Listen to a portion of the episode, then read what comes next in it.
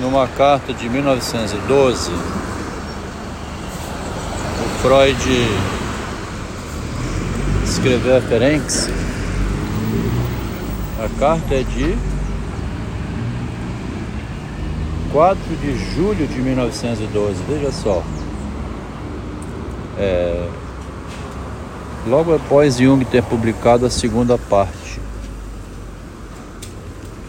onde ele cita o Freud, contra o próprio Freud. Tentando desqualificar o Freud, então, né? Aí em julho, o Freud escreve o Biswanger, Binswanger, né? Eu há muito tempo suspeito que não somente o reprimido, mas também o aspecto dominante de nossa vida, que é a essência do nosso ego, é inconsciente apesar de não inacessível ao consciente. Freud vinha numa luta intensa aqui para querer provar o inconsciente reprimido agindo na pessoa. Aí ele vai ver que tem um inconsciente no eu, acessível ao eu, quando ele conhece, por exemplo, que estava sendo traído pelo Jung. Se a gente não for aqui buscar, a gente não encontra o saber, né? E vai repetindo, como diz o Machado, ideias de canário.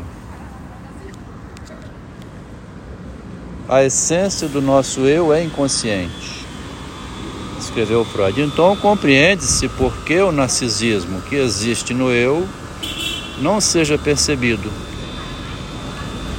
porque está no inconsciente. O eu é inconsciente do seu narcisismo pelo fato de ser inconsciente de sua essência. Ele é inconsciente da sua essência, então é inconsciente do seu narcisismo que tem nele, né? A essência do eu é o seu narcisismo inconsciente. O narcisismo está no inconsciente, o que faz com que o narcisismo seja percebido apenas no outro e não em si mesmo.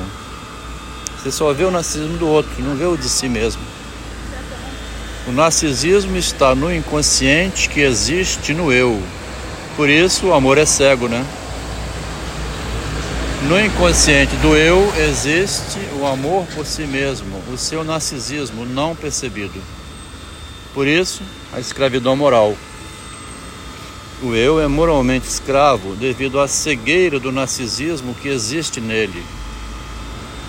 O amor por si mesmo, que é o narcisismo do eu, obriga à escravidão moral. A gente vive na escravidão moral, né?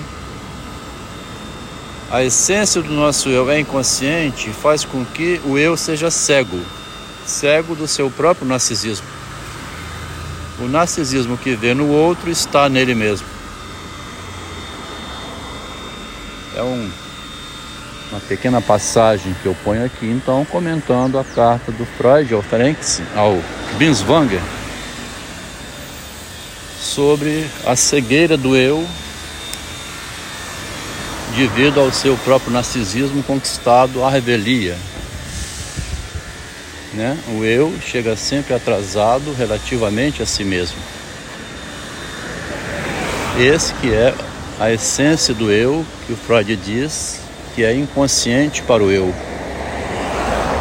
Quando ele chega no momento, a coisa já chegou antes dele, já estava lá, ele é que não percebia, não via porque estava envolvido na história e não tinha ainda alcançado racionalidade, a frieza da razão que separa o joio do trigo, né? Na meditação metafísica, o Descartes vai falar então sobre a causalidade imaginária. Como que a imagem, né, a metafísica, causa a pessoa pelo pensamento e ela tem a responsabilidade de buscar a confirmação no real. Se o que ela escutou é uma proposta que vai se garantir. Por exemplo, a Maria Rita, quando aproveita dizendo que está casada, mas não mora com o marido, desenvolve a conversa em que ele pergunta se fosse ao sul eliminar um marido que traiu ou que está na guerra, se ela amaria ele, ou, né, se, ele, se ele fizesse isso, ela então usa a frase: Não acredito que um homem me ame ao ponto de fazer esse gesto de heroísmo. Quando ela fala assim, insinua para ele que estaria livre se ele eliminasse o marido dela. Faltou ao Correia trazer isso que ele imaginou, que ela botou como hipótese, né, insinuante na cabeça dele, a insinuação. Ele teria que ter perguntado: Bom, vamos fazer o seguinte eu vou, me disponho aí ao sul eliminar o seu marido. Mas tem uma condição para eu fazer isso. A garantia de que na volta haverá o casamento. Se ela dissesse que casaria, tinha que ter testemunhas ou assinar um papel. Ele tinha que amarrar. Depois ela podia, com papel, com testemunho, dizer: Sabe de uma coisa? Eu pensei melhor acho que não devia ter te pedido aquilo. Então, ela seria vista como uma pessoa que é, não sustenta o que promete, faz promessas falsas, é injúria, né? Prometer em falso é ser injurioso. Faltar a jura. Injúria é ir contra a própria jura. Você jurou, assinou embaixo, depois disse que não vai cumprir o contrato. Por isso que existem os contratos, né? A Caixa Econômica financia o imóvel em 35 anos, 25 anos. O contrato é uma assinatura que depois a pessoa precisa pagar. Então, o que o Descartes coloca lá na nas meditações metafísicas e no discurso do método é que existe a razão, a razão é imaginária, ela trabalha por imagens, e a razão da Inquisição também funciona igualzinho à razão que está na cabeça dele. Mas ele está questionando, né? A razão imaginária da Inquisição, que quer proteger os direitos da igreja, agora estão contradizendo porque a Terra está se movendo ao redor do Sol. E não tinha somente a prova de Galileu, tinha a prova do Descartes também, de um ensaio que ele chamou um tratado sobre a dioptria. Que ele ficou com medo de publicar e foi escrever o que ele não publicou sob a forma de filosofia. A filosofia aí foi um escape ao medo da morte. É uma tremenda de uma metáfora que ele criou pelo discurso do método, né? O direito de a razão pensar. Na metafísica, que é de 1641, após a condenação de Galileu à prisão domiciliar, ele cria lá um argumento do bloco de cera, uma pessoa despida de toda a fantasia, qualquer juiz inquisicional, qualquer tribunal da Santa Sé, né? Inclusive o Galileu também, todos despidos. O que que sobra? Quem virou um bloco de cera que não podia falar mais nada foi o Galileu Galilei. Tirou dele tudo aquilo que ele tinha descoberto e deixou ele nu em casa, sem poder falar nada.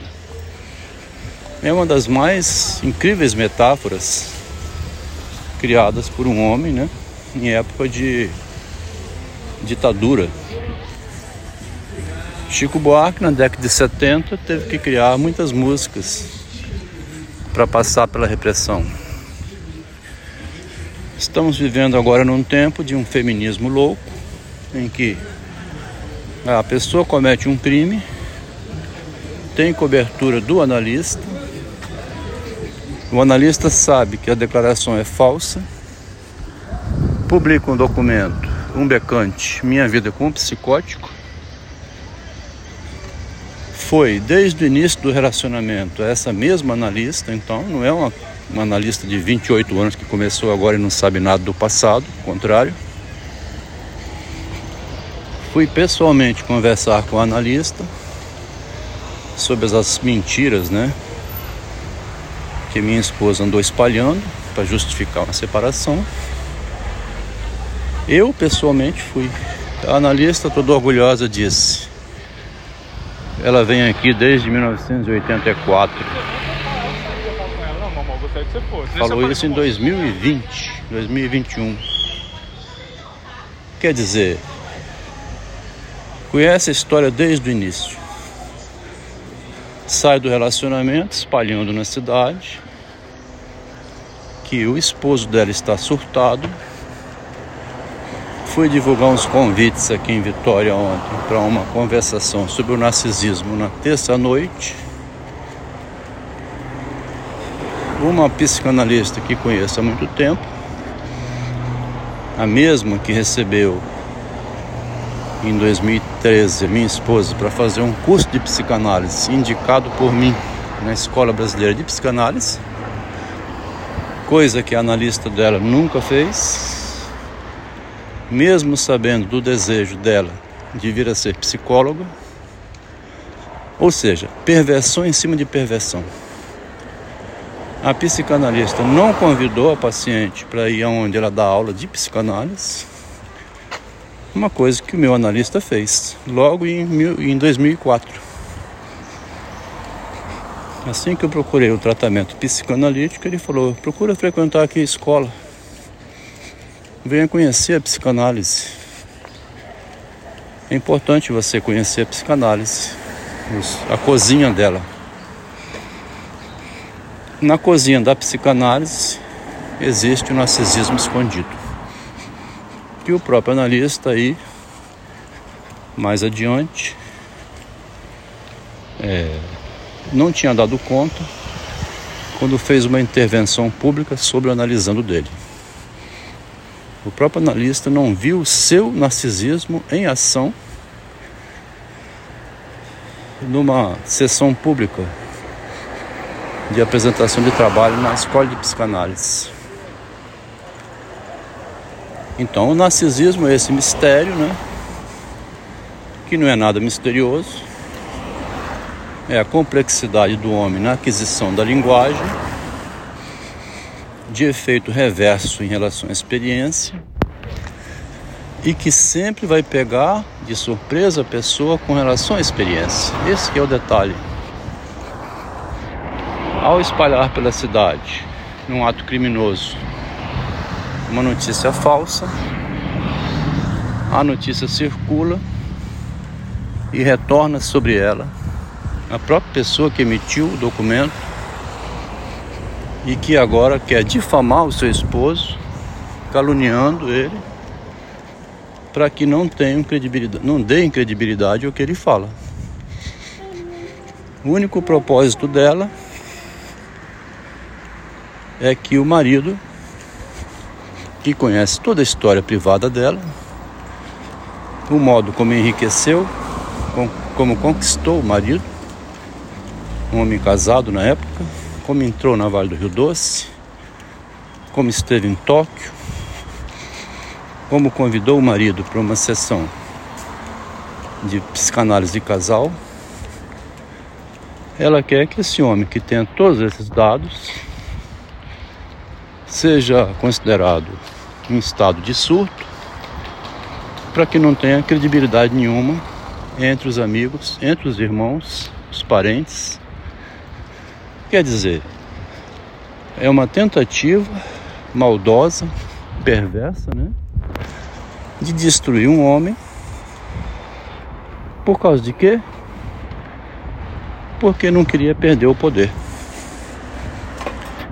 conquistado o poder, como Fidel Castro, assim, não tira mais. É como a Gertrudes. A pessoa tem um poder, poderia negociar o seu poder antes de ser destronado, né? Antes que tenha uma complicação maior.